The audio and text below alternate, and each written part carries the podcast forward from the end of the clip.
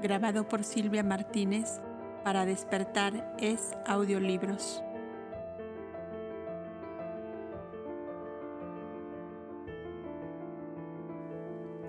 Abel y Surima. Pareceme no estar errado al asegurar que las elevadas inteligencias que dirigen y encausan la evolución de los mundos llegaron a tan excelsas y serenas cumbres ensayándose durante miles de siglos en afrontar las más difíciles situaciones, a realizar los más heroicos vencimientos, a vadear serenos los más hondos precipicios, donde a millares se ven vencidos y deshechos los espíritus que en las medianías de su evolución no llegan ni aún a comprender que existan seres capaces de triunfar. En uno de estos difíciles y gloriosos ensayos se encontraba el joven maestro, en la etapa de vida terrestre que recorría, y los acontecimientos que el designio divino puso ante él nos darán la más bella oportunidad de medir, si es posible a nuestra pequeñez, la grandeza de aquel ser que, si había escalado las cimas del mesianismo, no era ciertamente por privilegio de ninguna especie, sino por la justicia y el derecho del que lo ha conquistado al precio de todos los dolores y de todos los sacrificios. Elícer se presentó un día al amanecer en la caverna de Gaudes y dijo a Abel, la anciana madre que puse a dirigir a los que fueran mis esposas antes de la ley de la alianza y de cuyos trabajos en Monte Casón os he hablado ya, suplica vuestra presencia en el pequeño santuario que han formado en aquella mansión señorial. A sus muchos años le está resultando demasiada pesada la carga que yo he puesto a sus espaldas, y como de ella depende en gran parte la paz y tranquilidad de mi espíritu, basada a su vez en la paz y felicidad de mis pueblos, os ruego que acudáis a su llamado, si nadie ha de perjudicarse por esta solicitud. Conducidme vos mismo, que entre mis hermanos y yo ayudaremos a vuestra madre, a madre en lo que esté a nuestro alcance y ella estime necesario. Le había contestado el joven Kouda, siempre dispuesto a compartir las inquietudes y las angustias de la humanidad. Los Kobdas, sus compañeros, se habían repartido las tareas entre los pastores y labriegos, entre las aldeas y poblaciones donde abundaban como en todas partes, los desventurados, los menesterosos, los enfermos y los huérfanos. Solo se hallaron libres en ese instante Elí, Kehuel y Erech, y los cuatro partieron guiados por Elisere, que con varios criados y mulos habían venido dispuestos para llevarlos. El trayecto era corto y se hacía con verdadera delicia bajo la sombra de enormes plátanos que abundaban en esa región Serían unas dos leguas a causa de las vueltas alrededor de hermosas colinas tapizadas de follaje. Elicer había mandado delante un mensajero para avisar a su madre que antes de mediodía estarían en Montecasón. Las cobdas, que ya tenían mucho ascendiente sobre las vecinas y grandes adiciones entre las hierbas, prepararon a unas y a otras para recibir el don de Dios, como ellas decían, si bien obedeciendo a la prudente consigna, no debían manifestar ni a las unas ni a las otras la verdadera personalidad de Abel, ocultándolo bajo la designación del enviado del Cobda soberano de los países del Éufrates y el Nilo para enseñar la verdadera sabiduría a los pueblos. Cuando llegaron al hermoso valle que se abría al monte Casón, Eliser detuvo su cabalgadura y haciéndose a un lado del camino les dijo, Pasad vosotros, que yo y mis criados os esperamos en esta cabaña de pastores que veis a la sombra de estas encinas. ¿Cómo? ¿No llegáis a ver a vuestra madre? le preguntó Erech extrañado. Antes de que el príncipe formulara su excusa, Abel se anticipó con su fina y sutil intuición. ¿No estáis aún del todo curado de hondas afecciones cortadas? ¿O acaso pensáis que en otros corazones retoñan de nuevo? ¿No es verdad? Lo habéis adivinado, contestó con cierta tristeza el aludido. Entonces, ¿me perdonaréis? Perdonad vos, príncipe Licer, la indiscreción que me hizo interrogaros, observó el cauda que motivó esta declaración. Cuán doloroso es romper con los amores humanos cuando ellos se interponen entre el espíritu y la ley en que busca él su evolución, exclamó Abel cuando se habían alejado un tanto del príncipe de Tea, que volviendo la espalda al monte Cazón se internaba bajo el frondoso ramaje de las encinas que escondían la pobre cabaña de un viejo pastor. Tan doloroso será que a mí me produce amargura tan solo el presenciar una escena como esta, dijo Erech.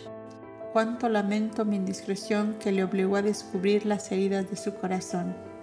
Y yo, dijo Elí, a través de esto he sentido revivir el dolor más intenso que padecí en esta vida, cuando fui obligado a conducir junto a mi padre la candorosa Virgen que había amado desde mi niñez pues que la ambición de su progenitor la quería esposa de un caudillo que contaba por centenares sus elefantes y camellos, antes que de un joven, jovenzuelo, hijo de una esposa secundaria del opulento caudillo.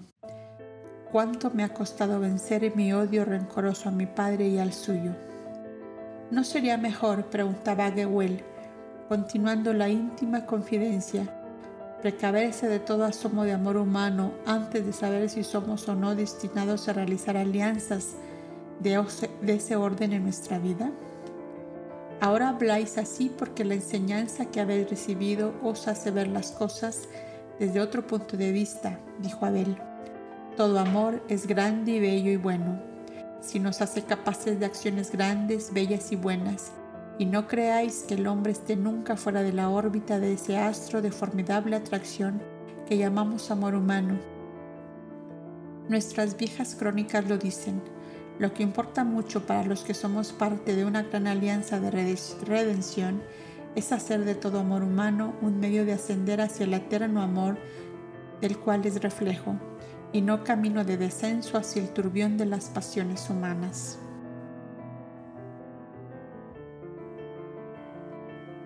Y si el espíritu ha de pasar la prueba durísima de renunciar a un amor inmenso o enlodarse con un delito, ¿no es esto un grandioso vuelo de ese ser hacia las cumbres de la paz y la serenidad que solo alcanzan los que se vencen a sí mismos? Preguntó Abel a Elí, como haciéndole comprender que de su gran renunciamiento de juventud emanaba la paz y la dicha que sentía continuamente dentro de sí mismo. Cuando llegaron a la puerta de la inmensa y fastuosa morada de las Berecinas, Elisa y sus compañeras salieron a recibirles. Todas ellas podían ser madres de Abel, pues le llevaban 16, 20, 30, 40 años más de edad. Ninguna necesitó que le dijeran cuál era el joven maestro, pues para ellas era casi palpable la pura y suave irradiación de su espíritu. Iban a exclamar en conjunto, Bienvenido el verbo de Dios en medio de nosotras. Pero la discreción de Abel le salió al encuentro. El más joven de vuestros hermanos dijo presentando su frente al beso fraternal según la costumbre. Viene a vosotros cargados con la embajada de amor de nuestro Cobda Rey y Patriarca. El amor con que me recibís, con él lo comparto, pues todo lo bueno que de mí esperáis, a Dios y a él agradecedlo. Hijito, hijito mío, luz de Dios sobre esta pobre humanidad, exclamaba la anciana Elisa llorando de felicidad. Solo esto faltaba a mis pobres ojos, ya de escasa luz, y a este viejo corazón que acaso palpitaba solo para ver este grandioso día. Cuando las mujeres cobdas expusieron a sus hermanos los proyectos e ideas que empezaban a llevar a la práctica y los resultados mezquinos en ciertos casos y abundantes en otros, Elisa quiso que Abel y sus tres compañeros visitaran las distintas instalaciones de la casa, comenzando por su pequeño santuario en el patio de los Rosales. Allí tomaron sentados a una mesa común la reflexión de mediodía, consistente como de costumbre entre los cobdas de pan, huevos, quesos y frutas. Abel al centro de la mesa entre Elisa y Lubina, Quedaba de frente a la gran arcada que daba al patio o esplanada cuadrangular, que se abría ante las habitaciones de que estaba compuesto el pabellón. La puerta de comunicación con la gran columnata que partiendo del patio de honor había sido dejada abierta de par en par, pues el decoro así lo ordenaba, cuando en circunstancias como esas los coptas actuaban entre personas capaces de juicios equívocos, ya por ignorancia o por malicia. Tanto berecinas como siervas acaso no estaban capacitadas para pensar nada más superior a las apariencias. Los cobdas eran hombres jóvenes, hermosos y afables, y las cobdas eran mujeres entre las que había varias que solo contaban de 35 a 40 años. El lector bien comprenderá que entre algunas berecinas y algunas siervas pudo deslizarse quizá furtivamente alguna sonrisilla maliciosa y hasta, hasta acaso pudo haber algún ligero cuchicheo respecto de los jóvenes y bellos visitantes. Como en muchos países las vestiduras largas eran usuales para todos los hombres de posición elevada, excepción de los guerreros, las túnicas de los cobras no despertaban idea de vestidura sagrada de una institución religiosa. La púrpura en sus distintos tonos desde cárdeno vivo al rojo violeta casi negro fue el color preferido de casi todas las vestiduras sacerdotales y el blanco estaba reservado al gran sacerdote máximo de los cultos antiguos. Las berecinas pensaron que los embajadores del Chalí de la Alianza vestían tal uniforme como podían vestir otro cualquiera a gusto de su soberano. Algunas más observadoras pararon su atención en la semejanza de color entre las vestiduras de las cobdas con las de los visitantes, pero como quiera que habían vivido ajenas por completo a ideales religiosos de toda especie, no supieron ver claro en el fondo de la cuestión. Dami, la berecina aquella que se reveló el día del festín, conservaba oculto un secreto rencor a las cobdas y a las berecinas, que dóciles a ellas, dejaban lentamente introducir reformas entre ellas a tal punto que las fastosas berecinas del príncipe de Tea iban parangonándose cada día más con una mujer cualquiera del pueblo. Pronto no habrá diferencia ninguna entre nosotras y las mujeres de los labriegos, decía a sus compañeras con gran descontento. Daría la mitad más bella de mi vida por salir de esta servidumbre, probando al príncipe que ha cometido una locura entregándonos como cautivas a esas viejas fantasmas de mujeres que viven como momias en un enorme pabellón sepulcral, esperando de sus dioses la hora de resucitar. Eran cuatro las berecinas que prestaban atención a las ideas subversivas de Dami, sin plegarse del todo a ella para formar un bando abiertamente en contra. Entre el grupo de las árabes había una, de nombre Surima, que tocaba instrumentos de cuerda con tan delicado sentimiento que lloraba ella misma y por reflejo y radiación emocionaba con su música a quien la escuchaba.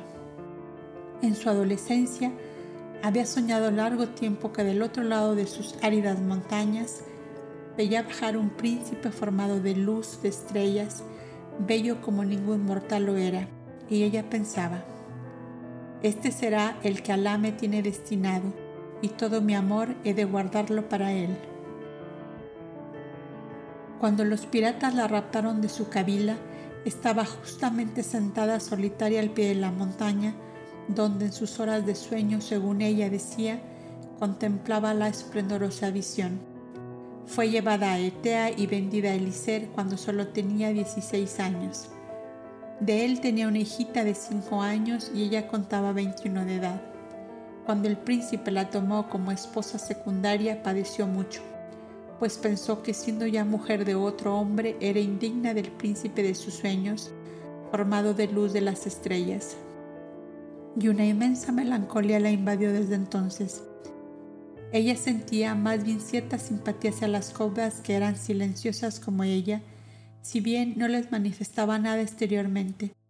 Creyéndola incapaz de fijar su atención en otra cosa que su música y su hijita, Dami no se cuidaba de ella en sus manifestaciones de rebeldía en contra del nuevo orden establecido, pues demasiado sabía que Azurima ni el príncipe Elisere ni nadie, ni nada la habría arrancado de esa especie de nostalgia muda y contemplativa que a veces la asemejaba a una demente pacífica.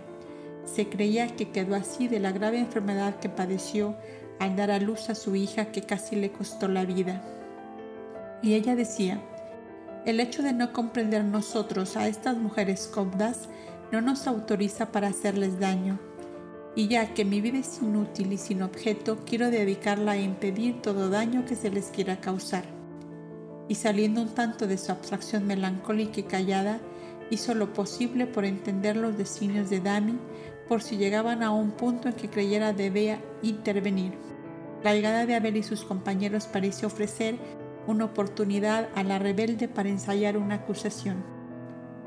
Ella tenía 17 siervas a su disposición, pues no solo no se había desprendido de ninguna, sino que les había regalado hermosos aparejos, porque vestidos no podían llamarse, toda vez que las dejaban casi desnudas por completo. Había ordenado para ellas mejor y más abundante alimentación y por turno un día libre de las ocupaciones ordinarias. Las caudas comprendieron que con esto quería evitar la rebeldía de sus siervas, en vista de las mejoras que obtenían las que pasaban a los pabellones talleres bajo el mando de las hijas de Numo. Con estas siervas contaba Dami para libertarse del yugo que ella creía habérseles impuesto tan injustamente. Cuando los coptas comían, ella mandó a sus siervas soltar las cabalgaduras hasta ponerlas en el camino hacia Dapes lo cual fue sumamente fácil, pues estando allá la residencia de Licer con sus grandes cuadras, las bestias marcharon por sí solas hacia allá sin ninguna dificultad, y sin que Cobdas ni Berecinas lo advirtieran a su parecer, hizo cerrar la gran puerta que comunicaba la columnata con el patio del santuario, y la sierva que cerró el cerrojo interior salió de nuevo fuera arrastrándose por la güera o canal, que de las piscinas de baño partían al exterior con las aguas servidas. Cuando creyó haber tomado todas las medidas para asegurar el éxito de su inocua idea, se dirigió a los pabellones de sus compañeras y les dijo, Mirad, parece que las momias se sienten a revivir con la presencia de los bellos embajadores. Se sirven en este instante uno píparo banquete tañendo instrumentos músicos y cantando, que es un primor. Para tener tales preceptores y ayas, mejor nos gobernamos solas. ¿Acaso el príncipe Licer tenía de nosotras algún motivo de queja? Con nosotras jamás habló un hombre desde que aquí nos recluimos y nuestras gobernantas tienen esa libertad. ¿Sois tan bobas que no me comprendéis? añadió nerviosa y sobreexcitada, viendo el silencioso estupor de sus compañeras, sobre todo de Bengalina y Adenia. La primera corrió hacia la columnata y halló la puerta clausurada con el cerrojo interior, cosa que jamás había ocurrido desde que las copdas llegaron a Montecasón. Dolorida en su mogrado, volvió a su pabellón donde se encerró con sus hijas y sus siervas y prohibió que nadie la hablase. La mayor parte de las berecinas siguieron su ejemplo, menos Adenia, que con su fina intuición pensó en Surima a quien no había visto ese día sin saber por qué, pensó también en las niñas que no habían regresado del paseo de la mañana por el gran parque de juegos, y corrió hacia el pabellón de la hija de Arabia y lo encontró desierto. Corrió hacia el gran parque y estaba solitario y silencioso. ¿Qué significaba todo esto?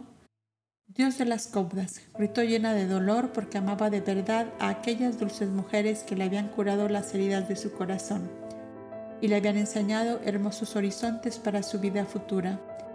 Dios de las copdas, sálvalas y sálvame si es verdad que eres el amor eterno que alienta y vive en todas las cosas.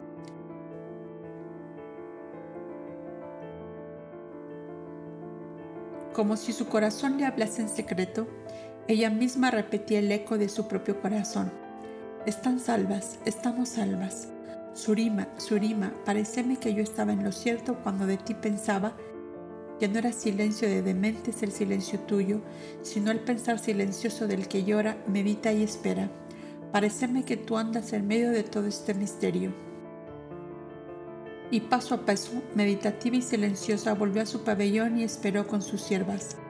A poco apareció Dami que le dijo, La caravana de los dañadores pasa al pie de nuestra casa dentro de breves momentos. Con dos de mis siervas parto para Dapes, encima de los asnos cargados de leña, para dar aviso de lo ocurrido porque hasta este punto no consiento que nadie pisotee nuestra dignidad de berecinas de uno de los más grandes príncipes de estos países.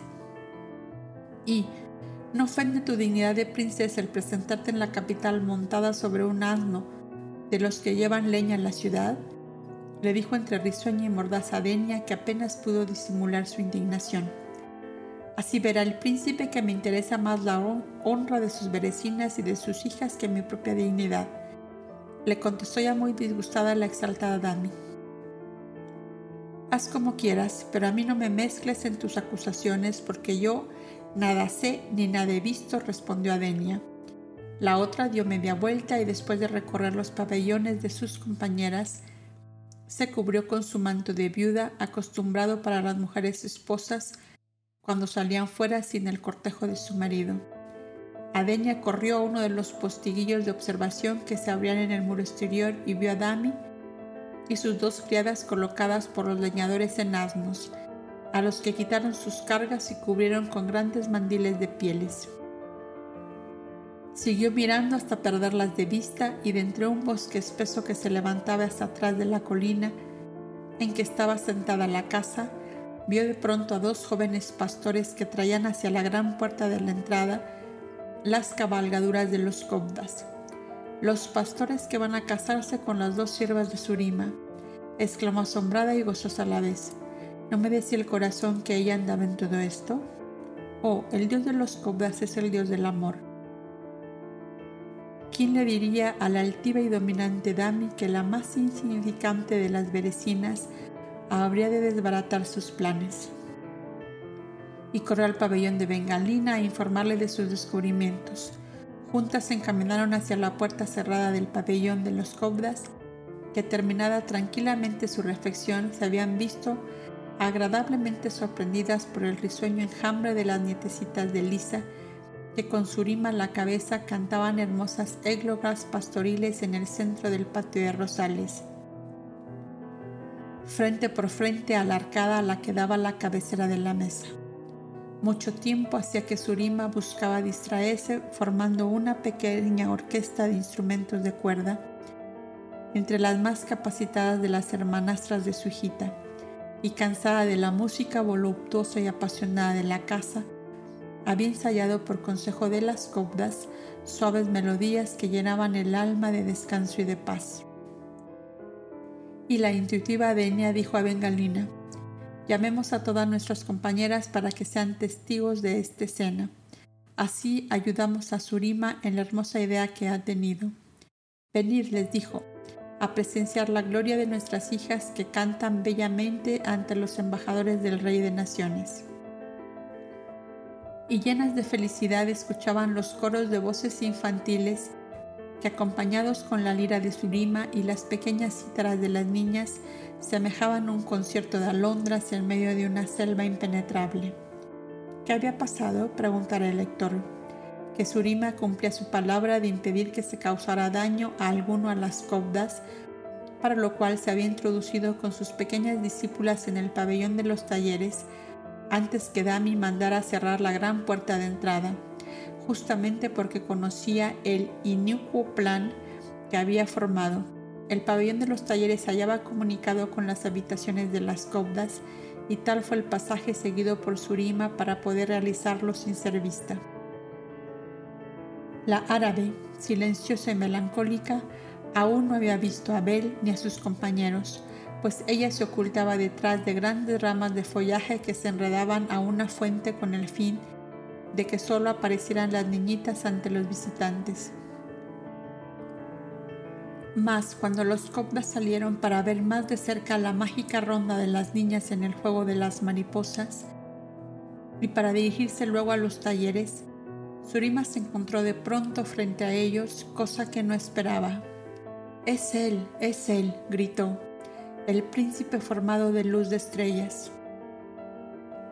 Tanta fue la emoción que iba a caer sin sentido como un cuerpo muerto sobre el pavimento de piedra, pero una de las cobdas la sostuvo a tiempo y fue recostada en el césped del jardín. La radiación del grito de Surima llegó naturalmente hasta quien lo había motivado y Abel detuvo el paso. Entrecerró sus ojos como el que hace un supremo esfuerzo para conservar la serenidad y mientras las cobdas le prestaban los auxilios necesarios, él preguntaba, ¿Quién es esta mujer? La anciana Elisa le explicó todo cuanto de ella sabía. Lo que no comprendo, añadió, es cómo y por qué está aquí, pues nosotras nada sabíamos de que ella hubiera dispuesto la pequeña fiesta infantil con que nos ha sorprendido. Y acto seguido llamó a las mayores de sus nietecitas que estaban asustadas del incidente y les preguntó, ¿quién nos trajo a nuestro pabellón? Surima le contestaron, ¿y qué os dijo al traeros? ¿Queréis embellecer la fiesta de vuestra mamá grande? Y como todas contestamos que sí, nos dio nuestros instrumentos y nuestros trajes de mariposas y nos llevó a los talleres para pasar la puerta que comunicaba con este pabellón. ¿Y por qué no pasasteis por la puerta de la columnata? Para que nadie nos viera y daros una sorpresa. Y Surima nos dijo, aunque es prohibida la entrada al pabellón de Mamá Grande, ella no se disgustará cuando sepa por qué hemos entrado. ¿Es verdad que no os enojáis? preguntó otra de las niñas. No, hijas mías, no me enojo, pero deseo saber por qué Surima obró así. Eso os lo dirá ella cuando se despierte. Los coptas comentaron a su vez entre sí el incidente, pues todos habían comprendido que el grito de Surima iba dirigido a Abel, del cual debía haber tenido apariciones espirituales radiantes, y pensaban y decían, debe ser un espíritu de nuestra alianza que hasta este momento no se había encontrado con nosotros. Era Surima, una de esas bellezas tiernas y lánguidas, como hechas de ensueño y de ilusión, que hace a los de su raza decir, esta es una Uri escapada del paraíso de Alá.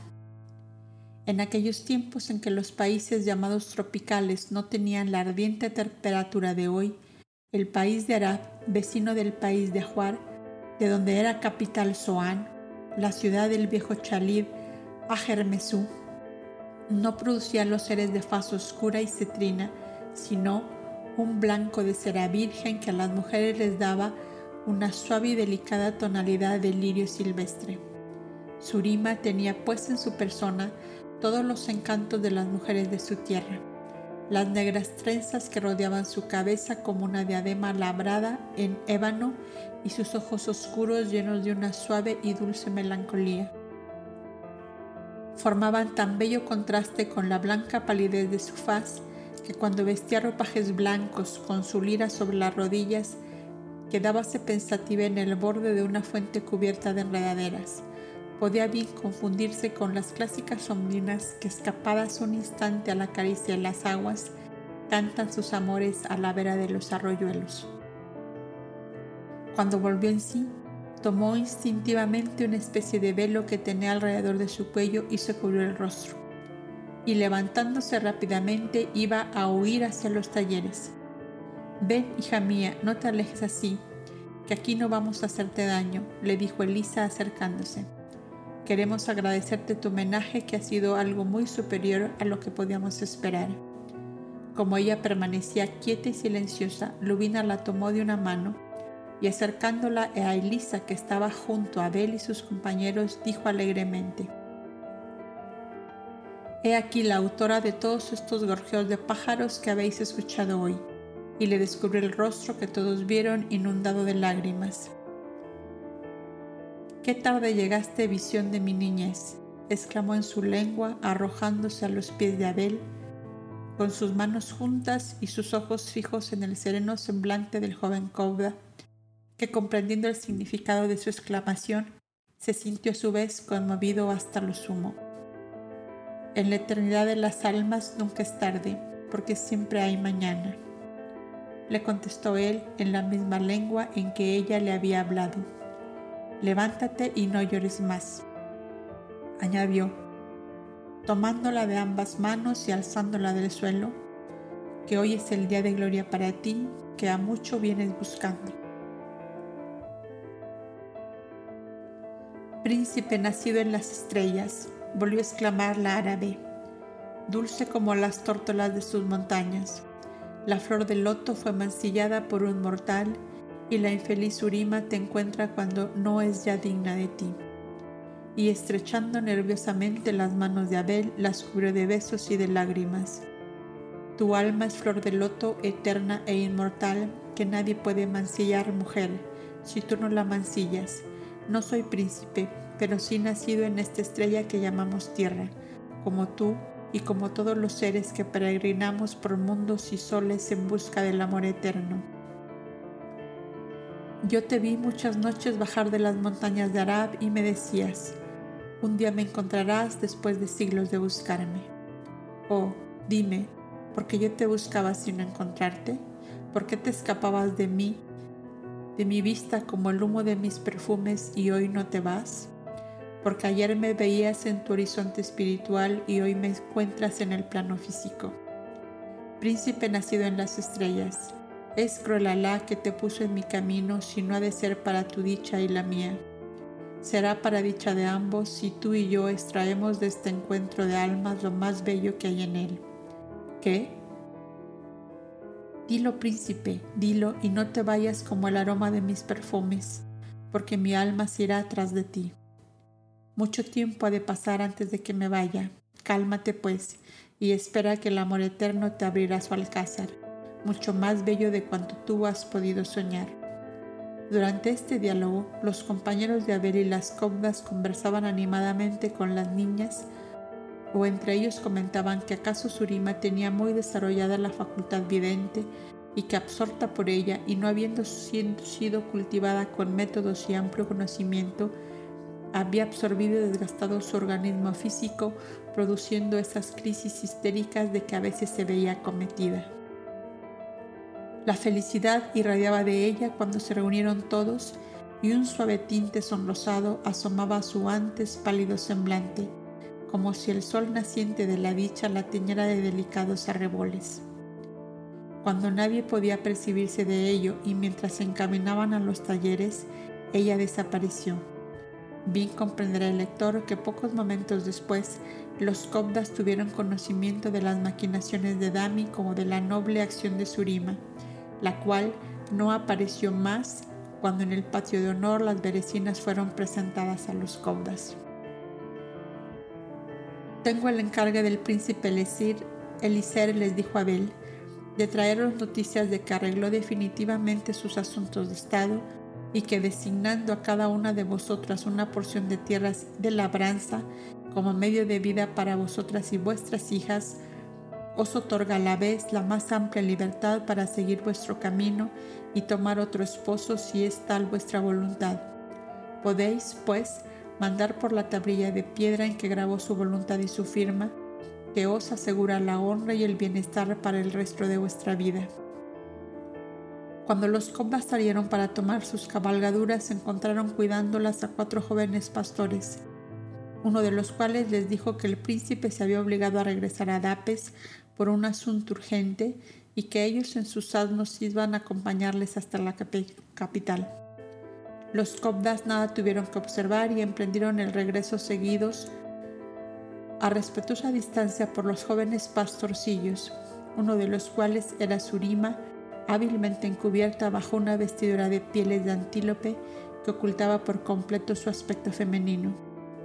Venir cerca de nosotros, dijo Gehuel a los pastores, que nosotros no somos príncipes, para que así nos cortejéis tan a larga distancia. Dos se acercaron más, un tercero menos, y el cuarto guardó la misma distancia que desde el principio. Y comenzaron una animada conversación sobre la forma de vida que usaban las gentes del país con el objeto de enterarse de si abundaban los enfermos, los desamparados y los hambrientos. Hay enfermos, viejos y niños como en todas partes, pero el príncipe cuida mucho de galardonar a los que se preocupan de socorrer a los que no pueden por sí mismos ganarse la vida. Y por interés del galardón muchos se vuelven misericordiosos, les informaba el más expansivo de los pastorcillos. ¿Y vosotros vivís felices en medio de vuestros ganados? interrogó Erech, que habiendo elegido en Venus, de donde era originario, la misión de hacer evolucionar las especies domésticas entre los vegetales y los animales, conservaba aún ya por hábito o por vocación ese mismo entusiasmo. De todo un poco, le contestó el pastor, porque si escasea la manutención para las ovejas y los renos, escasea también la leche y la manteca para nosotros, Y si por enfermedad o pereza no andamos listos con el trigo y el maíz, el algodón y el nilo, los viñedos y los cerezos, escasea también el pan y el vino y nada tenemos para comerciar. Ahora desde que vinieron a Monte Cazón las mujeres de vestido azul, se ofrece mejor perspectiva para nosotros. ¿Por qué? interrogó Eli. Porque han puesto grandes talleres de tejido y otras labores manuales y nos compran a buen precio todo cuanto producen nuestros campos, de lo que ellas pueden sacar hilo, fibra, lana o seda. Y además nos han hablado de que podemos con entera libertad escoger esposas entre las siervas de las berecinas, que ya no son esclavas, sino mujeres libres. Durante esta conversación Abel, profundamente abstraído, guardaba silencio. No podía explicarse por qué el pensamiento de Surima le perseguía con una insistencia tan molesta que su espíritu sentíase hasta humillado de verse tan poco dueño de sí mismo. Una voz secreta, la de su ego, pareció decirle, cuando el pensamiento emana de un sujeto dominado por un intenso amor pasional y que el tal sujeto está tan cerca de ti que su aura se confunda con la tuya, por fuerza mayor tienes que sentirlo aunque tengas dominio de ti mismo.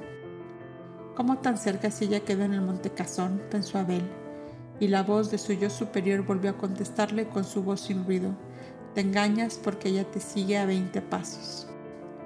El joven maestro sirvió sobre su cabalgadura con una energía nueva y volvió su mirada hacia atrás. Vio al pastorcillo vestido de piel de antílope cuyo rostro aparecía sombreado por las anchas aletas del capuchón de piel de oso que le cubría la cabeza. Vio que el pastor volvió el rostro hacia la izquierda simulando que disparaba la onda unas codornices. ¿Es hermano vuestro ese pastor que parece un niño? preguntó de pronto a los que caminaban en medio de sus compañeros. Yo no le conozco, dijo uno de los pastores. Pero es amigo de estos, contestó, señalando a los otros dos. Es un hermano menor, contestaron los aludidos, pero es muy enfermizo y algo tontuelo y casi nunca habla. Seguid vosotros, que yo le haré compañía, dijo Abel, dando vuelta a su cabalgadura y desandando el camino hasta ponerse al lado del pastorcillo tontuelo. El chico tiró del borde de su capuchón tanto que solo la nariz y la barbilla quedaron al descubierto. ¿Tan niño ya escondes tanta amargura, amigo mío? díjole cuando se puso a su lado. Vamos, empieza a contarme tus cuitas que acaso sepa yo algún remedio que te cure. ¿No confías en mí? El pastorcillo callaba, pero la mano que sostenía la brida del asno temblaba, y al poco rato vio a Abel que gruesas lágrimas caían sobre esa mano fina y temblorosa. ¿Por qué lloras? ¿Eres huérfano? ¿Estás solo en el mundo? Sí, soy huérfano, estoy solo en el mundo y no hay nadie que me ame, contestó con débil acento que semejaba un sollozo contenido con gran esfuerzo. Si yo quisiera ayudarte, ¿Qué crees tú que podría yo hacer por tu felicidad? Volvió a preguntarle Abel. Llevarme contigo si eres capaz de amarme y si no, dejarme abandonado en esta selva para que a las altas horas de la noche me devoren las fieras. Le contestó con voz más serena el pastor. ¿Y por qué me hablas así a mí y no a otros de mis compañeros? le preguntó el joven Copta nuevamente. Porque tú te has interesado por mí y no tus compañeros. Abel estaba ya bien seguro de que su interlocutor era aquella berecina del país de Arab que le había visto en sus sueños desde su niñez, pero comprendiendo que el descubrirla ante todos causaría muy mal efecto, dominó su inquietud y continuó hablándole como si en efecto creyera que era un pastorcillo solitario y entristecido. Me has dicho que si no soy capaz de amarte te deje abandonado en la selva para que te devoren las fieras. ¿No sabes que cometes un grave pecado contra Dios hablando así y también contra mí, que me considero tu hermano, obligado por la ley divina a protegerte, aun cuando no te conozco ni espero nada de ti? Y si a Dios le interesa que yo, viva, ¿por qué puso la muerte dentro de mí? Preguntó a su vez con acento de profunda amargura el pastorcillo. La muerte, como medio de renovación y de progreso, está en todos pero la muerte a que tú aludes está solamente en el que la quiere para sí. Explícame qué muerte es esa que dices, puso Dios dentro de ti. Nací con el corazón hecho de amor, de ensueño y de esperanza, pero tan alto fue puesto mi amor que en la tierra no lo encontré jamás. ¿Quién formó de amor mi corazón? ¿Quién dio vida a la mariposa sutil de mis ensueños? ¿Quién alimentó la flor de mi esperanza con agua de quimera irrealizable? ¿Y no es esto llevar dentro de mí algo más frío, más pavoroso y profundo que la muerte? Cuando un muerto está encerrado en la huesa, todos buscan de olvidarle para no sufrir con su recuerdo, y solo allí se consume, se pudre, se vuelve polvo y cenizas. Y cuando su recuerdo ha desaparecido de entre sus amigos, nada más queda de él sobre la tierra. En cambio, la muerte que tu Dios puso dentro de mí no me convierte en polvo y ceniza, sino que viviendo y viviendo arrastro algo muerto, algo que me duele tanto, tanto que prefiero verme despedazado por las fieras del bosque antes que seguir sintiendo este lento morir en medio de mi corazón. Pastorcillo, Pareceme que no será guardando tus corderos que has aprendido ese extraño lenguaje empapado de escepticismo y de cansancio. ¿Qué amor es ese tuyo tan encumbrado y misterioso?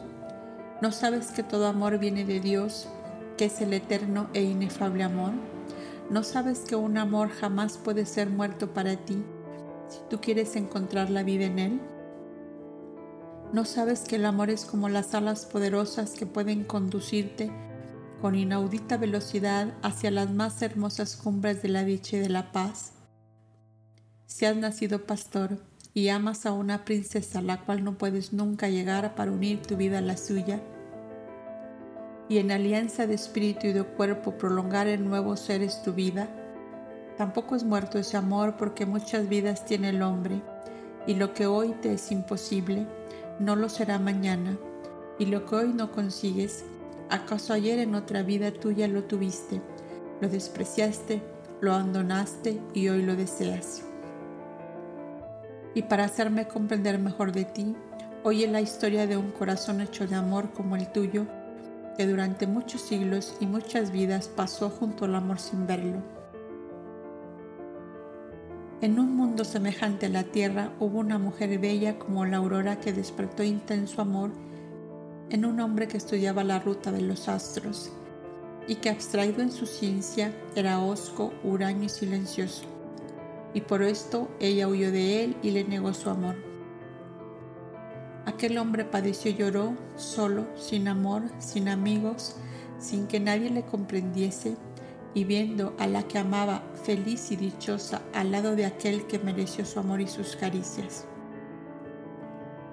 y como también su corazón estaba hecho de amor y de ensueño como el tuyo, sentía un lento morir dentro de sí. Mas Dios le dio el valor de vivir llenando el hondo vacío de su corazón con la ciencia, con la piedad y la misericordia, con el dolor, el dolor de todos los que a su lado sufrían y lloraban y diciendo adiós por toda plegaria. Dios grande y misericordioso, si todo amor vino de ti, y no es un crimen mi amor, haz que florezca para mí algún día y que la gloria de ese amor sea tu gloria. Y los años pasaron y los cuerpos de mísera materia se disolvieron como polvo y una nueva vida floreció como la rebol que todos los días se renueva. Y el hombre que estudiaba la ruta de los astros vivió la vida del navegante, unido a la vida de aquella misma mujer que en la anterior etapa pasó de largo junto a él. Mas, como para ella aún no cantaba el amor que enlaza una con otra las almas, le traicionó en una de sus largas navegaciones y el hombre aquel se encontró al regreso con su casa sombría y solitaria como una gruta sepulcral. Traidora, pérfida, mala mujer, que así pisoteaba el amor cuando el amor la buscaba exclamó con un extraño énfasis el pastorcillo. Bien, ¿qué crees tú que esta mujer merecía de Dios en la siguiente vida que debía realizar cuando terminada aquella, por lo que llamamos muerte, volviera de nuevo al pleno físico? Le preguntó Abel. Pues si despreció el amor, si huyó de él, si llenó de muerte el corazón que la amaba, merecía, merecía que Dios le negase el amor que ella buscara que el amor, el amor huyera de ella, dejándole ese lento morir que se siente cuando se ama y no se encuentra con lo amado. contestó con viva espontaneidad el pastorcillo. Piensa pues que tú has obrado muchas veces como esa mujer, y si el amor huye de ti, haz como el hombre que estudiaba la ruta de los astros. Vive llenando tu corazón de piedad para los demás y pidiendo a Dios que lo inunde de un amor que sea gloria para Él y paz y dulzura para ti. Pero este interno morir volvió a exclamar el pastor.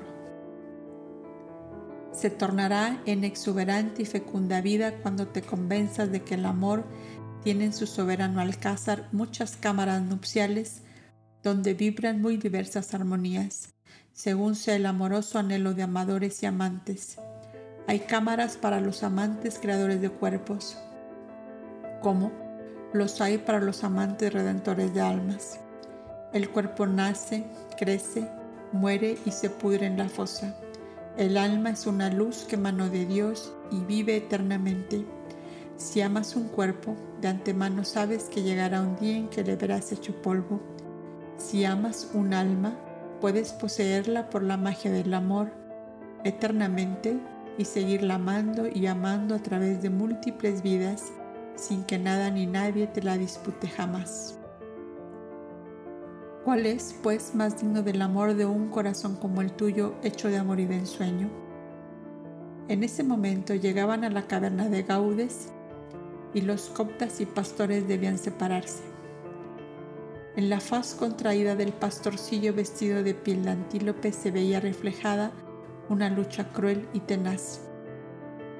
En el rostro sereno de, Abel se veía una intensa palidez y que sus ojos entornados buscaban no encontrarse con el rostro del pastorcillo. Una hermosa luna creciente aparecía en ese instante llenando la quietud del paisaje con su tenue y azulada claridad. ¿Ves esa luna triste y solitaria como mi corazón? preguntó el pastor cuando ya iba a marcharse. Esa misma luz que ahora ves a tu frente alumbrará mis huesos desencarnados por las fieras del bosque esta misma noche. Criatura de Dios, exclamó Abel, no será como dices, aunque deba yo retorcer mi corazón como un hilo de cáñamo y arrastrar mi honra por el lodo de los juicios cerrados de los hombres. Quedaos, si podéis, hasta mañana entre nosotros, dijo a los otros pastores porque este compañero vuestro está demasiado enfermo para rezar en tal estado. Mañana resolveremos lo que convenga.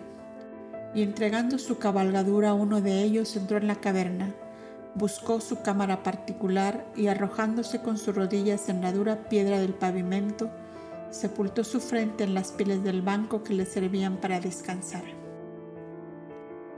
La vibración penosa que dejó un sollozo profundo se extendió por la pequeña habitación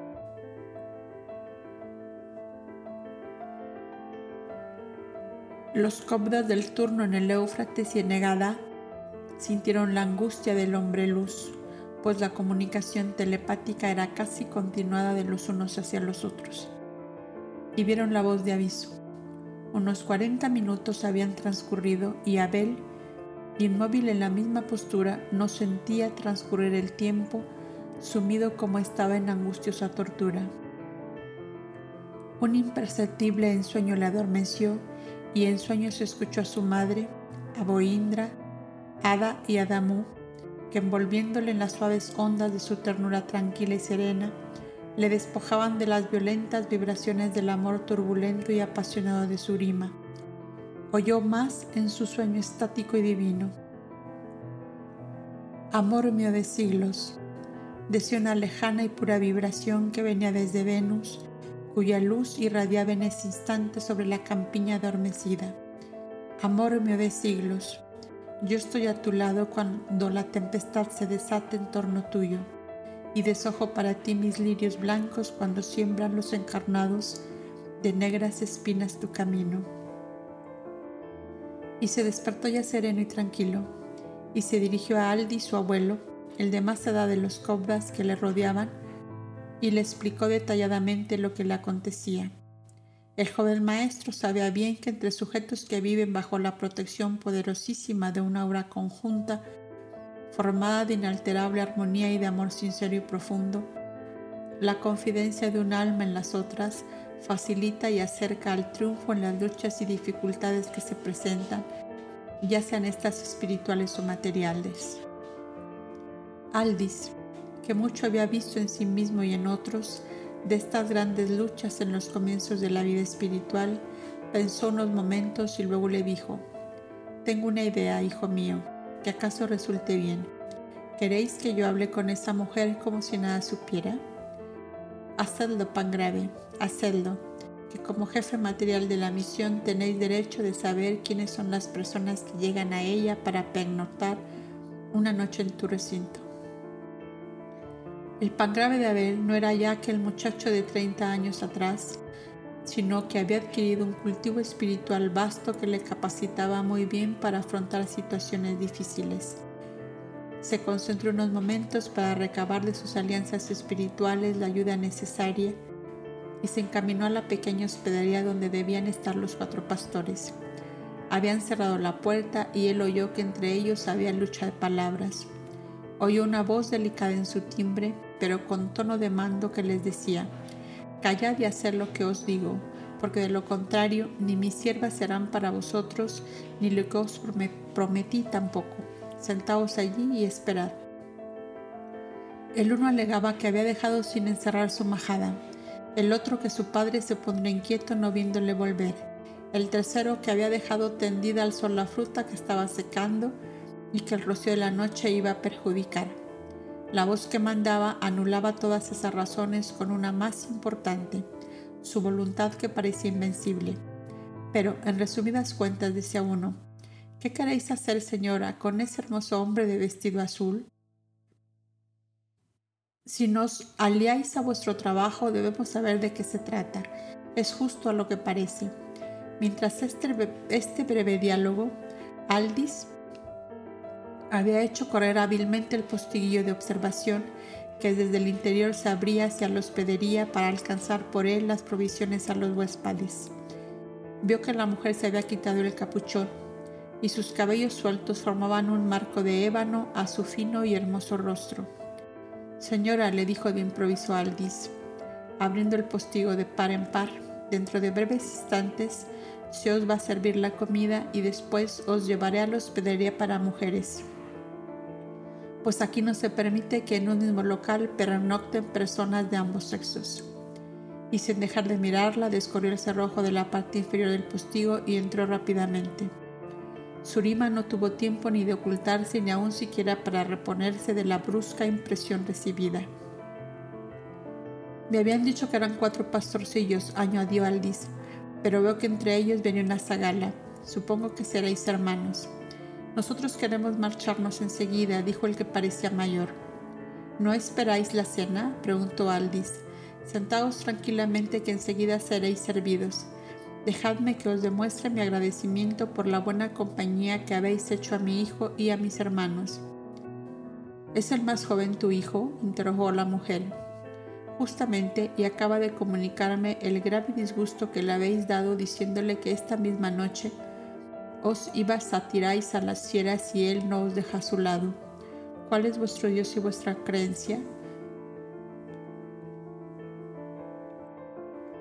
Soy del país de Arab, contestó Surima, pero como no he visto nada grande, ni bello, ni justo en torno mío, he juzgado que no hay Dios, y solo al conocer a tu hijo he llegado a pensar que si Alá baja la tierra a o castigar a los hombres, él debe ser un resplandor de Alá sobre esta tierra, y por eso la he seguido. Si he cometido un crimen contra tu Dios, mátame, que no me importa la vida. Y así diciendo, le presentó un puñalito fino y dorado y descubrió su garganta ante el Cobda asombrado. No, mujer, no has cometido crimen ninguno, ni yo tengo derecho alguno para castigarte, pero ya que me hablas en una forma que no esperaba de ti, Debo decirte que has dicho una gran verdad sin conocer la verdad. El joven a quien amas y tan inesperadamente has seguido es un resplandor de Dios sobre la tierra y no un hombre que pueda responder a un apasionado amor como el que tú le has demostrado. Él no ha venido a la tierra para hacer posesión exclusiva de ninguna mujer, sino para amar a todos los seres y conducirlos al paraíso de Alá, como tú dices. Hay uríes en el paraíso de tu Dios, ¿verdad? Y esas uríes son para la gloria de tu Dios y no para la satisfacción de los hombres. Del mismo modo en nuestro paraíso, nuestro Altísimo Dios tiene sus ángeles mensajeros de su amor y de su ley, y este es uno de ellos. ¿Has comprendido, mujer? Él te ama y está compadecido de ti desea tu bien y tu felicidad. Pero si amor carnal buscas, no lo busques en él, porque es, como tú muy bien has dicho, un resplandor de Dios sobre la tierra. Entonces él no amará jamás a ninguna mujer, aunque sea la más excelsa reina que hubiera en el mundo, preguntó Surima. Nunca, jamás, contestó Aldis. Además su pasaje por la tierra es breve. ¿De qué te serviría un amor que iría a terminar en una tumba? ¿Pero ha de morir él? Preguntó como aterrada aquella mujer. ¿Puede morir el rayo de sol, la luz de la aurora, el resplandor de las estrellas? ¿Puede morir el Hijo de Alá? Oh, tú no sabes lo que dices, él no puede morir. Aldi se, se conmovió ante aquel amor tan poderoso que así divinizaba al amado. Mujer, le dijo, Veo que tu espíritu está llegando a la luz. ¿Crees en la palabra de este hombre que puede ser tu padre? ¿Confías en mí? Júrame por tu Dios que tu hijo no será de ninguna mujer jamás, jamás en la vida, volvió a decir Surima. Te lo juro por mi Dios y por el santo amor que me une a mi hijo.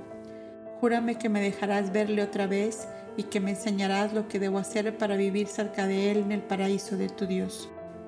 Te lo juro, de aquí a tres días te llamaré a Montecasón porque soy una de las vecinas del príncipe Lesir recluidas ahí. Ya lo sé. Entonces vendrás, te lo prometo. ¿Traerás a tu hijo contigo? Aldis miró hasta el fondo del alma de aquella mujer y vio tal sinceridad, tal amor, tal noble y grande decisión que le contestó. Le llevaré si desde este momento te haces digna del puro amor que Él te puede dar. Adiós, le dijo Surima, tendiéndole sus dos manos y sin esperar nada más se cubrió con su capuchón y salió seguida de los tres pastores. Surima, Adenia y Bengalina fueron las tres verecinas que primero sintieron la voz de la verdad eterna que les llamaba. Desde esa lejana época, las vemos seguir de más lejos o de más cerca en la legión de los seguidores del hombre luz.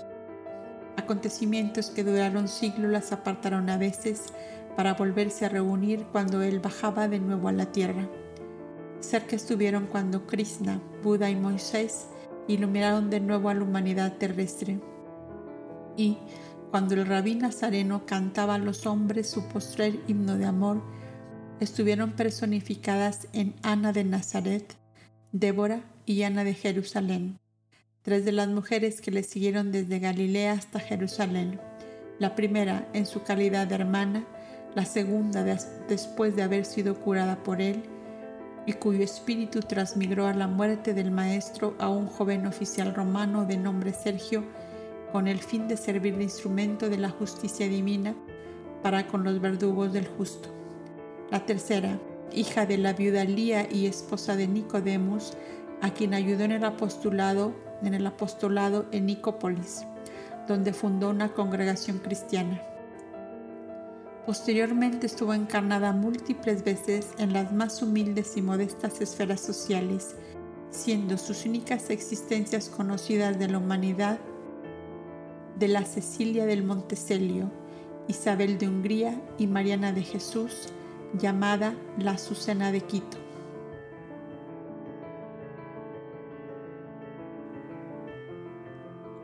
Las primeras espigas.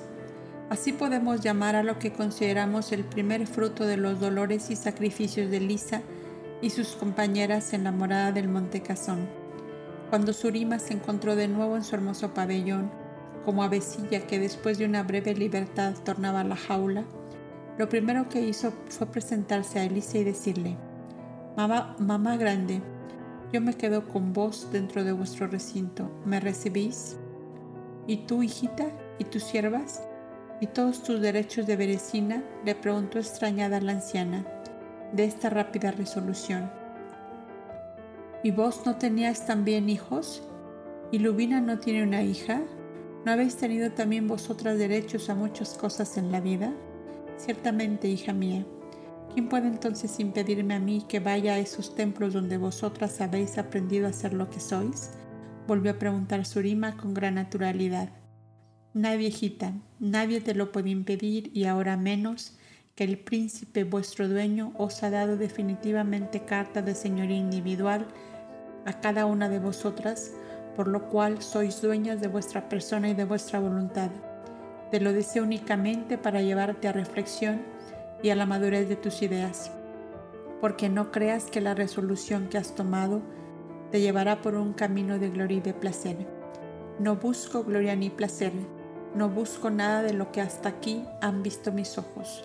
Yo busco hacerme digna de vivir eternamente cerca de la visión de mis sueños, del príncipe formado de luz de las estrellas.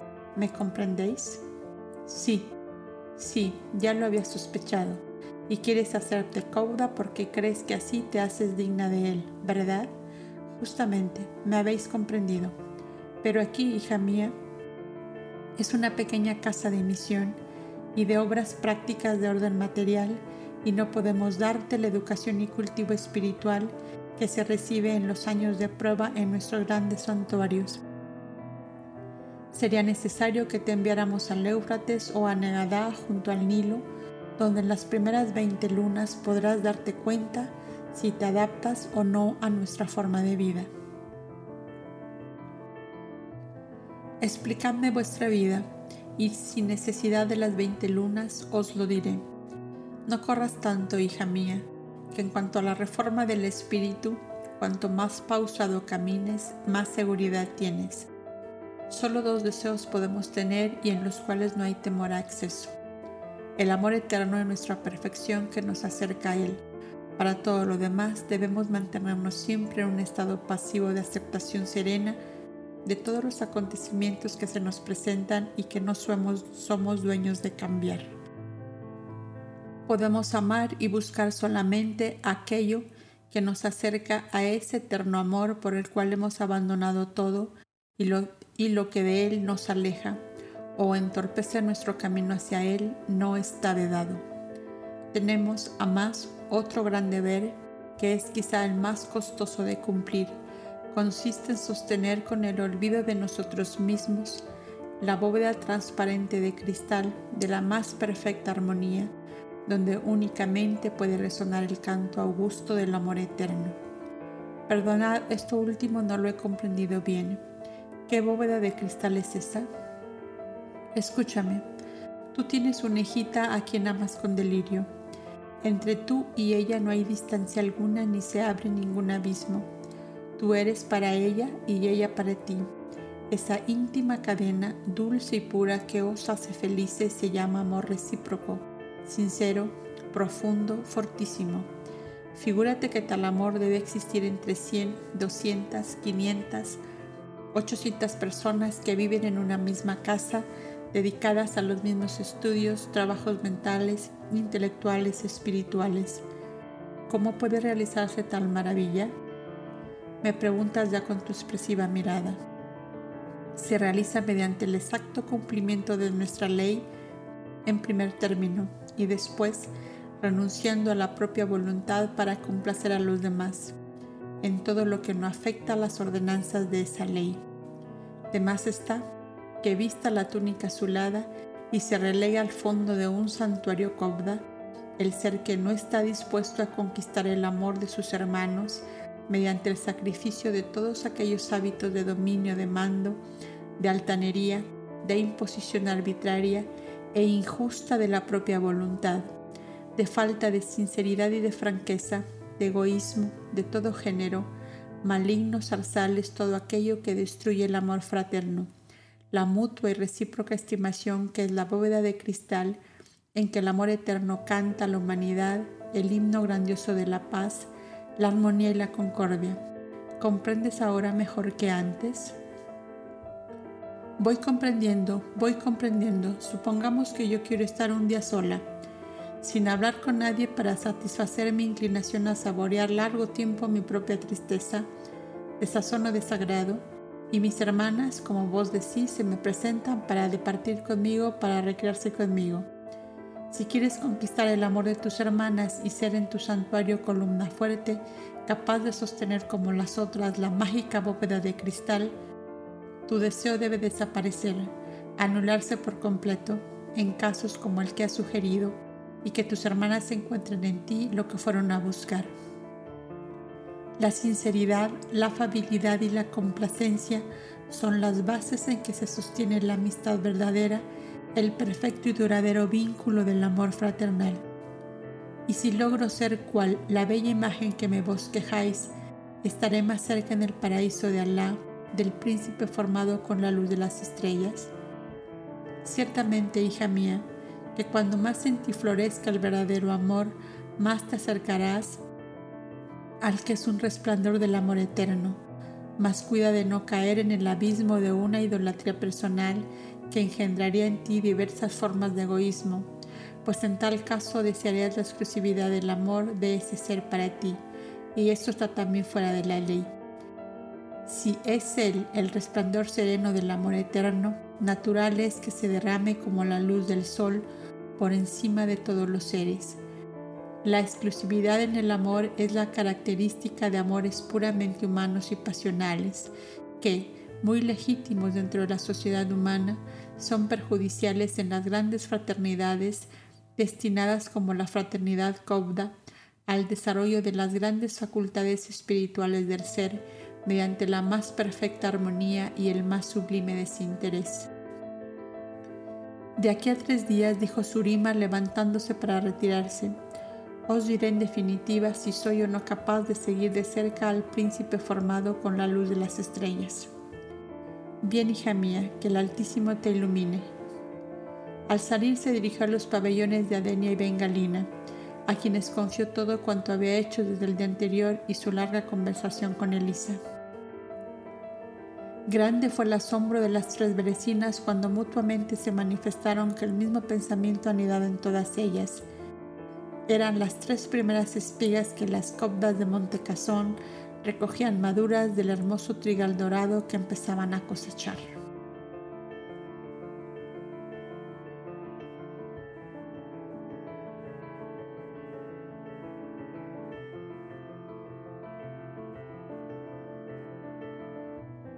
El holocausto. No creáis que el hombre está nunca libre de las vibraciones de, de ese astro de formidable atracción que llamamos amor humano. Había dicho Abel a sus compañeros en momentos de confidencias íntimas, y en su propio corazón estaba probando el joven Cobda, gota a gota, la dulzura amarga de ese elixir que es vida y es muerte, es luz y es tinieblas, es bálsamo que cura y estilete que abre heridas profundas. El amor de Surima, la dulce árabe melancólica, cuyo corazón estaba hecho de ensueño y esperanza, había ensombrecido el claro y despejado horizonte e en que hasta entonces bogara el alma del hombre luz, y su yo superior, su ego, vibrando desde inconmensurables alturas, le decía, con su voz sin ruido en las horas de meditación solitaria. ¿Es este tu primer dolor? Es el primer holocausto que ofrendas a la divinidad en nombre de la cual has bajado al plano terrestre.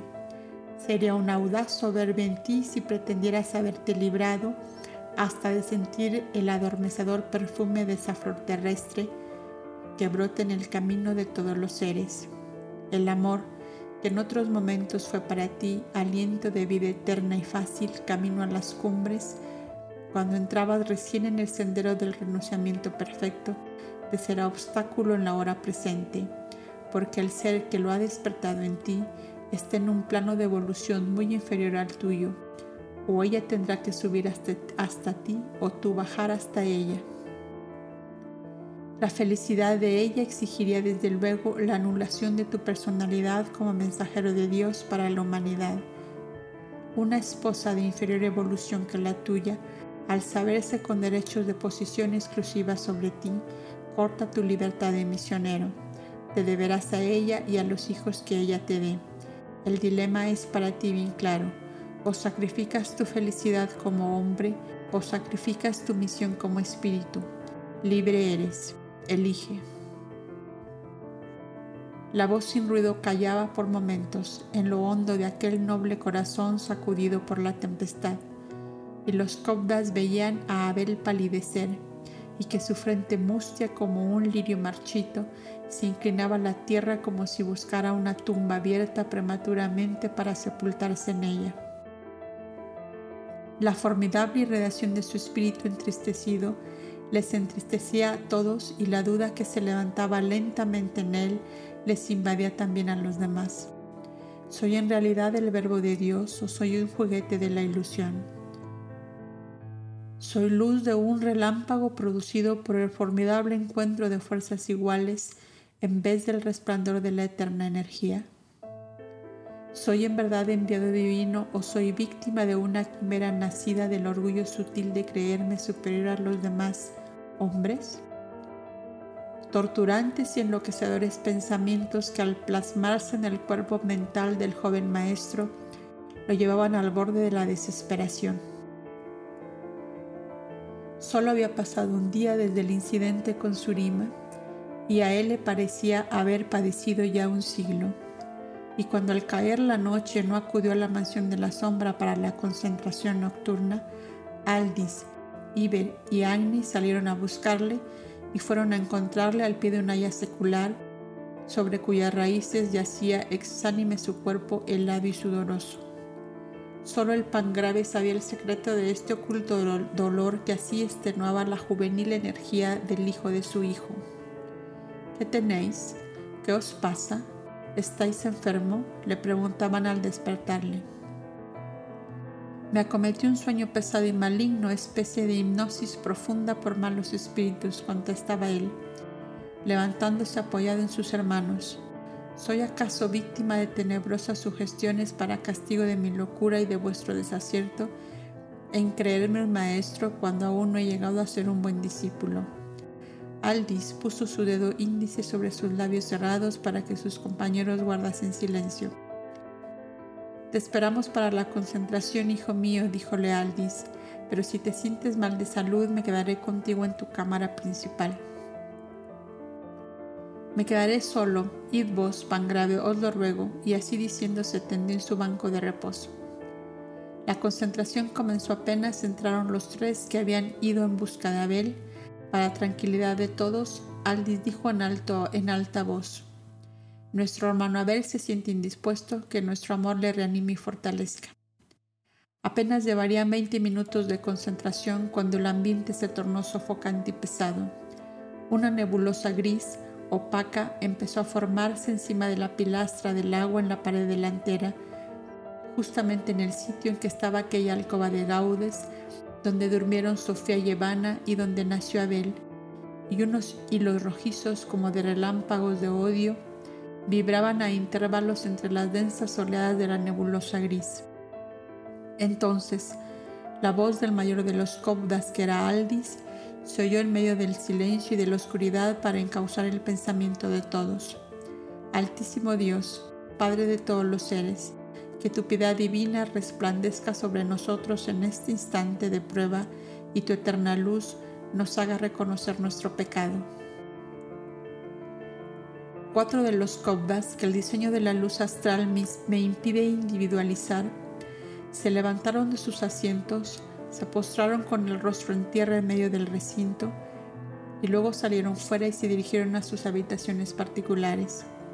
Los que quedaban solo sabían que algunos de entre ellos se habían sentido culpables de la grave interrupción, pero la ordenanza era en esto tan severa que cuando así ocurría, al terminar la concentración no se hacía la luz, sino que en medio de la oscuridad se encaminaban todos a sus habitaciones sin que les fuera permitida ni una sola palabra.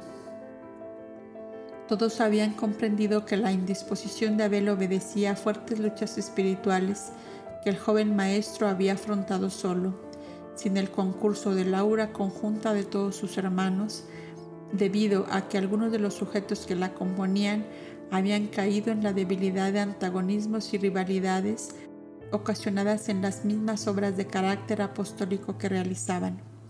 El ambiente se hizo más suave y sutil pocos momentos después, y caídos en hipnosis algunos de los copdas escribieron en sus tablillas encerradas la misma inscripción. Reconstruir por medio de la sabiduría y el amor lo que el egoísmo ha destruido momentáneamente y cuidad de que no se cumple ninguno de vosotros la palabra de Numo. El que apaga la luz que ha recibido forma sus propias tinieblas, en medio de las cuales no encontrará el camino sino después de innumerables siglos. Mientras tanto, Abel durante el reposo del sueño fue fortificado en espíritu por las elevadas alianzas espirituales bajo cuya tutela realizaba su quinta jornada mesiánica y al despertar sin contemplar los dorados resplandores del sol naciente, exclamó lleno de esperanza y de fe. ¿Dónde estabas, amor eterno, cuando me hundí en las tinieblas y no sentí en mí la divina vibración de tu energía y de tu luz? Sálvame del pesimismo y de la duda. Sálvame, Dios mío, de mí mismo. Sálvame. Y al cantar con sus hermanos el himno del amanecer, una energía nueva se expandió en su espíritu y trascendió a su ser físico tan vivamente que sus ojos de color de hoja seca irradiaban claridad y fluía de su rostro sereno la paz y alegría habitual. Las imágenes torturantes se habían evaporado como fantasmas nocturnos que huyen al amanecer y con voz firme y serena decíase a sí mismo, eleva y diviniza todo amor que florezca en tu camino. El amor en ti no debe ser cadena que aprisiona, sino alas que levantan las almas a la eterna luz. Misionero del amor, serás lo que Él quiere que seas. Al día siguiente, los copdas de la misión fueron a Montecasón en compañía del príncipe Elíser, que debían despedirse de sus hijas para emprender el viaje a La Paz. Al mismo tiempo que los copdas se embarcarían para visitar los países costaneros del Mar Grande y llegar hasta Negada. Elíser había dado la mitad de sus pueblos como dominio a su primera esposa y a los hijos que de ella tenía y la otra mitad a sus vecinas e hijos. La mansión de Montecasón quedaba como casa de educación y de trabajo para la mujer bajo la dirección de las cobdas que la regenteaban. La justicia ha inspirado tus actos, decía Label, y Dios bendecirá tu camino.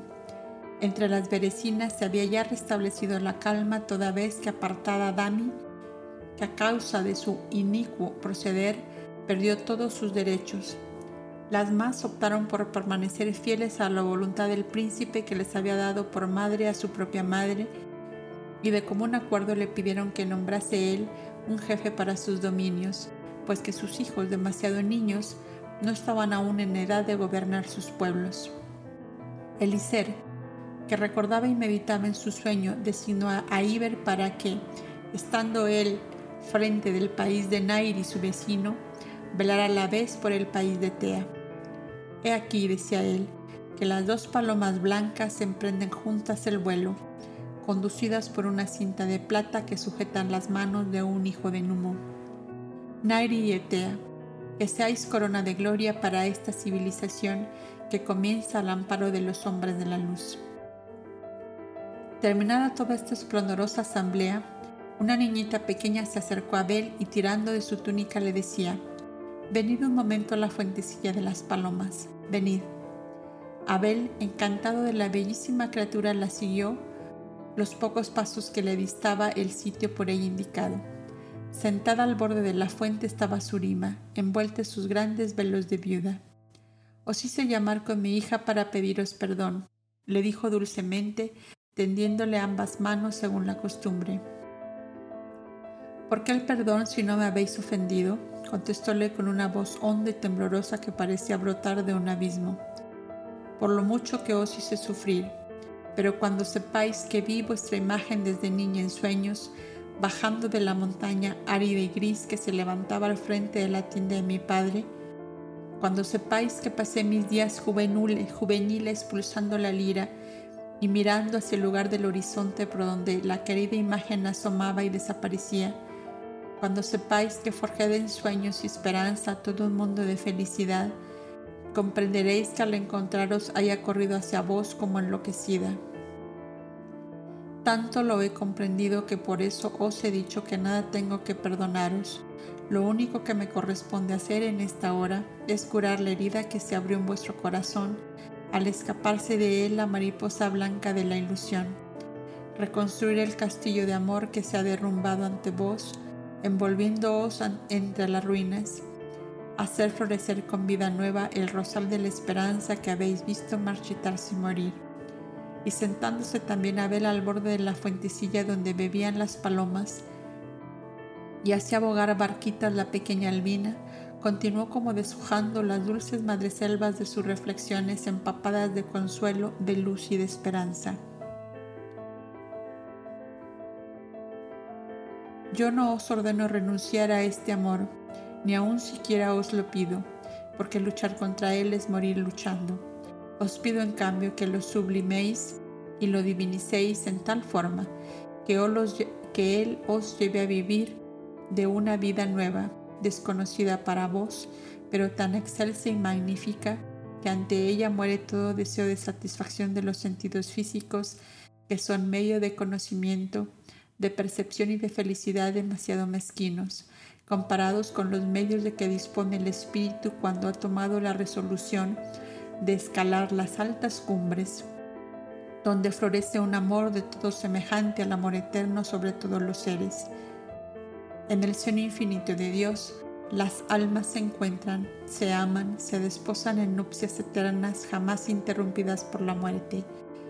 Ante un excelso amor desaparecen los sepulcros, las distancias, el tiempo, las edades, desaparece todo, para quedar solamente la llama viva, purificadora y santa de esa eterna lámpara a cuya luz caminan los amantes en busca de una dicha que vive tanto como Dios. Esa dicha inefable será tuya y mía, si decididos a vivir de esa vida superior, apagamos el fuego fatuo que no resiste al soplo de la muerte ni a la carrera desenfrenada del tiempo, para encender esa otra divina hoguera interior que ninguna fuerza puede aniquilar ni extinguir. ¿Me comprendes, mujer? Por toda contestación, Surim extendió a Isabel sus manos pálidas y temblorosas que él tocó con las suyas, y le dijo levantándose, porque comprendo todo cuanto vuestro corazón habla al mío, parto mañana con el príncipe Elicer a aprender en el santuario de las mujeres caudas, a vivir de esa vida maravillosa que me hacéis entrever.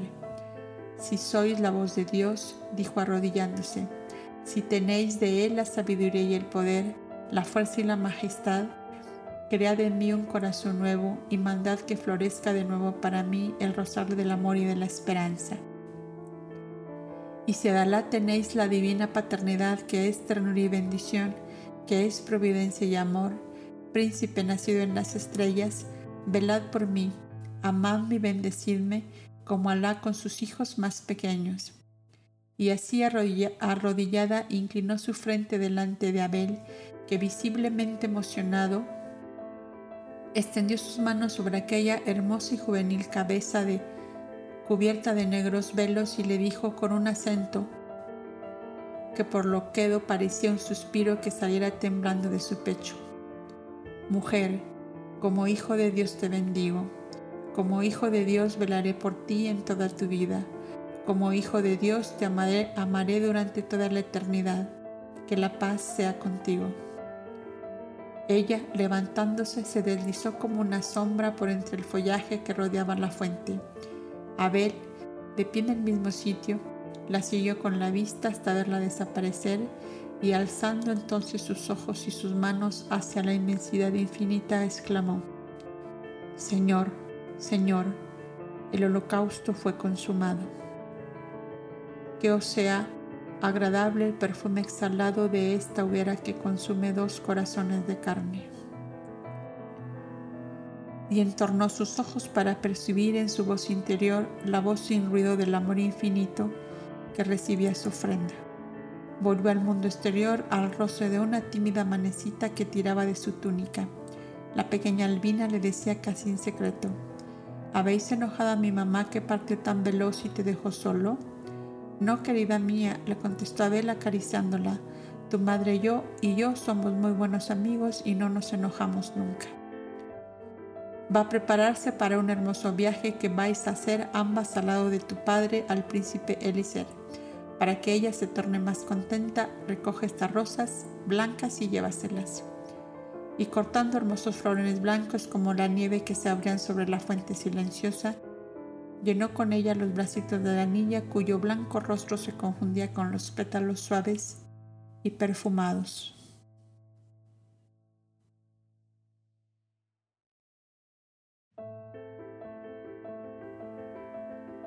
Cabos sueltos. Al día siguiente, y antes de partir los cobdas de la misión con rumbo a Negada y el Iser con rumbo a La Paz, se realizó en la caverna de Gaudes la trascendental y a la vez sencilla ceremonia de la entrega a Iber de las insignias correspondientes al Cerrú de Nairi y de príncipe del país de Tea. Aquella caverna, que fue mudo testigo del dolor y del heroísmo de la esclava favorita de Sofía de Tlana, lo fue a la vez del engrandecimiento material de aquel ser que había sufrido valerosamente la prueba de las angustias, abandonos y tristezas humanas, y que iba a ser probado en la grandeza, en el esplendor y en la opulencia. Con Abel como audumbla y Selimán como segundo consejero, Iber podía caminar seguro, no obstante su juventud. Los ancianos de Nairi accedieron a que la residencia del joven Serrú fuera en Dapes, a condición de que se hiciera conocer del pueblo nairiano al cual debía visitar en lo sucesivo cada tres lunas en tiempos normales y con más frecuencia si desgraciadamente tuviesen alteraciones. Otro Cobda Rey, exclamaban los hijos de Numo, que el Altísimo le guarde en su ley en medio de la grandeza y del poder, y que sea otro Boindra para la felicidad de estos países y gloria de esta civilización. Que sea un príncipe santo como Anfión de Orozuma, exclamó exclamó uno de los cobdas. Para ello necesitaría tener un Odín a su lado, contestó otro.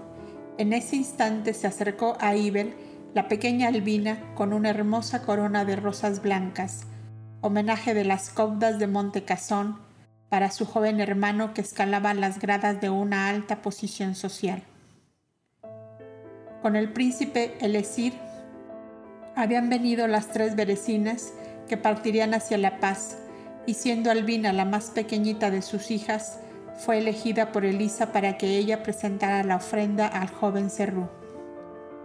Que esta corona de rosas blancas sea un símbolo del puro amor de vuestras hermanas de Montecazón y de la piedad de nuestra alma sobre los pueblos que gobernáis, dijo la niña con su dulce vocecita, tierna como un arrullo. Abel, al verla, iba a inclinarse para acariciarla, pero se mantuvo sereno y quieto. Iber, en cambio, tan infantil y sencillo como un niño, se levantó de su estrado y subiendo a la niña sobre sus rodillas le decía, No sé si hay más belleza en las rosas o en ti, criatura de Dios. ¿Cómo te llamas? Albina de Tea, hija del príncipe Elesir y de Surima de Arab, contestó tranquilamente la niña. Mamá grande te manda estas flores porque te quiere mucho. Pues di a mamá grande que su pensamiento y su amor deben ayudarme a ser como un rosal blanco para estos pueblos. Es que yo no veré a mamá grande porque voy de viaje a un país lejano. Mándale tu mensaje con la luna que va a la fuente de las palomas allá donde ella queda. Como esta escena fuera celebrada por todos, la niña continuaba apasionándose con una soltura y gracia encantadoras. Voy de viaje con mi mamá para buscar al príncipe nacido en las estrellas. ¿No lo sabes tú? Abel intervino para hacer callar a la niña diciéndole, Bien se ve tu raza, pequeña soñadora. Tu padre te mira con ojos severos a causa de que hablas demasiado. Ante esta advertencia, Albina corrió hacia Eliser diciéndole, Vamos, vamos, que mamá tiene prisa de buscar a ese príncipe de las estrellas. Mientras ocurría esta breve escena, los coptas videntes que en silencio habían presenciado desde el comienzo la ceremonia hicieron la siguiente anotación en su cartapacio de bolsillo. En el pasado, esposa de Delmos, más tarde, madre de Milcha.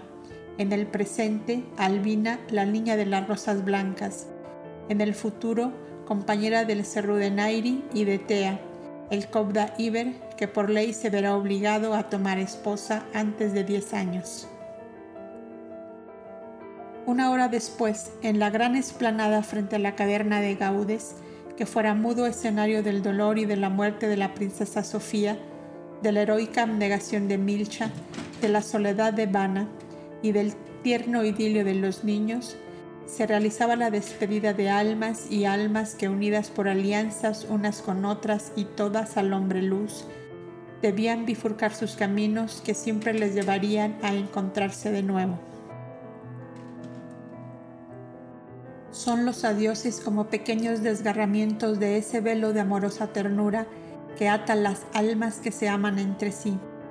Iber tenía su joven semblante entristecido, pues el deber le imponía dar un adiós a sus compañeros, a su viejo amigo mayor, Aldis, a quien se veía junto así desde su nacimiento. Debía decir adiós a Abel y quién sabe para cuánto tiempo. Adamu y Evana, que eran como sus padres, estaban en la paz. Shiva, su madre, se encontraba en la lejana Maki. Una honda sensación de soledad parecía invadirle el alma hasta el punto de que sentía en su garganta un ahogo de sollozos que le impedían hablar. Sus 18 años eran demasiado poco tiempo para inundar de calma el agua azul de su espíritu. Abel lo comprendió. Aldis lo sintió como un rasguño doloroso en su corazón y todos sus compañeros lo sintieron igualmente, y ese hondo sentir de cada uno se tradujo en palabras. Como soy tu audumbla, tendremos ambos que vernos con frecuencia, díjole Abel, de modo que mi abrazo no significa adiós, sino hasta pronto. Apenas llegue a la paz, dando término a la misión, me tornaré contigo, le dijo Aldis, porque Adamu y Evana, entre la inflorescencia del amor y de la dicha que hoy recogen de todos los que les rodean, no necesitan ya de mí. Mi abrazo, pues, no dice para ti adiós, sino hasta pronto. Camino de Dios, comentaban los otros cobdas entre sí. Trajimos a este niño sin querer traerle, pues vino por sola su voluntad y sin que formase parte de la misión, y la ley eterna le recoge de entre nosotros para colocarle encima de dos países de los más bellos y poblados. Eran dos las porciones de viajeros. Abel, Aldis y los cobdas llegados de Negadá se embarcaban con rumbo a aquella ciudad tocando de paso los refugios cobdas que se hallaban cercanos a la costa del Mar Grande y donde esperaban al hombre luz. El príncipe Elesir con los otros, sus berecinas y seis niñitas, hijas de ellas, emprendían viaje a la paz en el Éufrates, en el Éufrates, en una gran caravana de elefantes y camellos. Al despedirse Abel de Eliser, Pasaron junto a ellos las tres mujeres que iban a ser colocadas sobre los elefantes destinados para ellas. Como estaba presente el esposo, no las cubría velo ninguno, y Abel y Surima se encontraron frente a frente cuando ni, uno ni otro lo esperaba. Voy muriendo poco a poco, díjole ella. Ayúdame por piedad a morir de una vez si eres bueno y poderoso como Alá.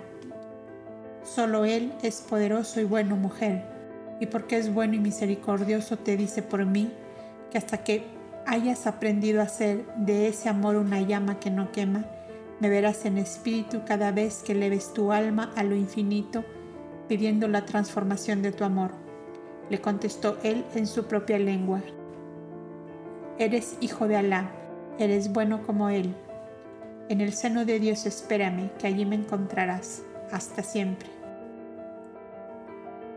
Dos hombres fornidos y gigantescos pusieron ante Surima sus manos unidas, sosteniendo una especie de pequeña bandeja para que ella subiera a su cómodo dosel sobre el lomo de un elefante.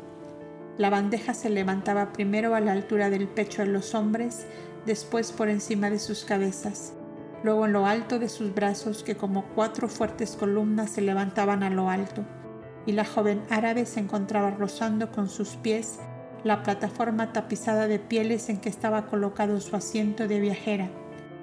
Por igual forma le fue subida a su hijita Albina, que ella sentó a su lado. La expansiva criatura, al ver a Abel, le dijo aún desde lo alto y mientras él se despedía de Elíser. En este cofrecillo llevo las rosas blancas que tú arrancaste de la fuente de las palomas, porque mi madre dice que curan todos los dolores. Tenéis una vecilla parlera, dijo Abel a Elíser, para excusar la respuesta a la niña. Gloria es para ti, príncipe, el haberte desnudado de todas tus grandezas e ir a buscar la sabiduría y el amor, llevando como ofrenda al Altísimo a seres que te son tiernamente amados. Espero estar en la paz de aquí a tres lunas donde podremos continuar juntos buscando la luz eterna que juntos o separados hemos de difundir entre los hombres. Hasta luego, pues, y que el Altísimo sea contigo. Eliseo fue alzado a su elefante y al sonar el cuerno del guía, dando la orden de partida, uno de los doseles se entreabrió un instante para soltar a volar un puñado de blancos pétalos que temblando con el viento tardaron en caer cerca de Abel. Pétalos de rosas blancas que curan todos los dolores, murmuró él, recordando las palabras de la pequeña Albina, que el eterno amor consuma en ese pobre ser toda la angustia dolorosa y pesada que brota como reguero de sangre de todos los amores humanos, cortados en plena vida por la divina Segur. Los pétalos seguían revoloteando como gotas de lágrimas que buscarán un sitio piadoso y suave en que refugiarse. El joven Cogda extendió sus manos y algunas cayeron en sus palmas otras a la tierra y otras sobre la copa de un árbol. Las que buscan la tierra se enlodan, dijo meditando. Las que se quedan en la movediza altura de los árboles se queman con el sol o las devoran los pájaros. Las que cayeron en mis manos vivirán aunque marchitas, junto a un corazón de hombre que extraerá de ellas una promesa eterna, la de ese ser cuyo amor divinizado será lluvia de paz para la humanidad del futuro y caminando lentamente siguió a sus hermanos hacia la orilla del mar, donde el barco le esperaba con sus blancas velas desplegadas.